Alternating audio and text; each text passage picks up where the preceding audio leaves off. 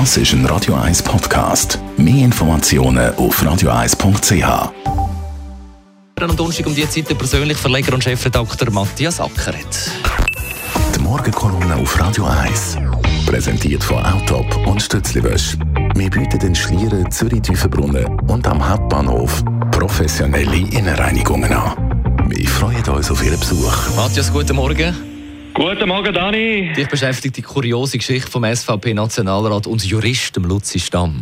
Ja, nicht nur mich beschäftigt die Geschichte, ganz Bern beschäftigt die Geschichte, ganz Bundesbern, die ganze Schweiz, der Luzi Stamm, gestern als Undercover-Agent, wo ein Gramm Kokain gekauft hat und das nachher hat wollen unter einem Teppich, wo man nicht einmal gewusst hat, dass der Teppich hat, unter einem Teppich im Bundeshaus verstecken.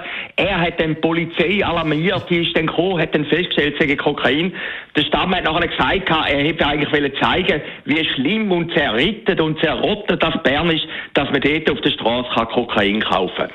Also, wie gesagt, alle Zeitungen schreiben darüber. Es ist niemandem ganz klar, was der Luzi Stamm mit dieser Aktion hat wollen. Er hat aber etwas erreicht, weil eigentlich jeder Politiker möchte. Er ist weltberühmt in Bern geworden. Heute Morgen haben wir schon können schauen auf Wikipedia, was sind seine grössten Leistungen, die er in der Politik gemacht hat. Der Luzi Stamm, 66, seit 1991 im Parlament, also der amtsälteste Nationalrat.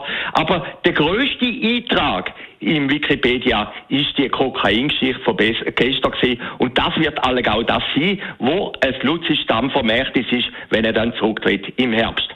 In einem Punkt hat der Luzi Stamm geirrt. Er wollte zeigen, wie zerrottet, wie verwerflich das Bern ist. Nein, Bern ist überhaupt nicht Kokain-Hauptstadt der Schweiz.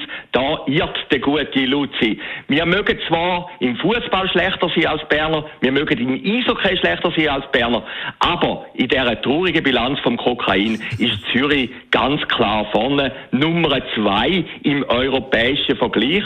Bern Nummer Anführungsschlusszeichen, auf dem 9. Rang. Der Luzi Stamm hat auch etwas anderes unterschätzt. Der hat sich selber angezeigt.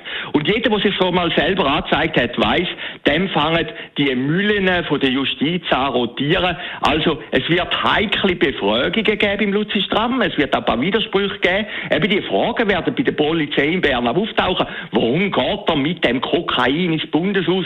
Warum wartet er eine Nacht? Warum macht er das überhaupt? Vielleicht ist das dem Luzi Stamm alles auch gleich. Er sagt, jetzt bin ich wirklich berühmt worden. Es hat im Jahr 2006 einen berühmten Film gegeben, der heisst Undercover. In der Hauptrolle der Victor Jacobo. Der Film ist mittellustig da kann man heute sagen, hat schlechte Kritiken bekommen und vor allem niemand hat ihn richtig schauen im Kino. Nach seinem Havanna-Erfolg ist das ein bisschen tragisch für den Victor. Mein Vorschlag, machen wir ein Remake. Ein Remake mit dem Titel Undercover in der Hauptrolle Luzi Stamm. Die Morgenkolumne auf Radio 1. Persönlich Verleger und Chefredakteur Matthias Ackeret. Heute Abend wieder zu hören in der Sendung zusammen mit Mark Jäcki Shortlist nach der 6 News. Das ist ein Radio 1 Podcast. Mehr Informationen auf radio1.ch.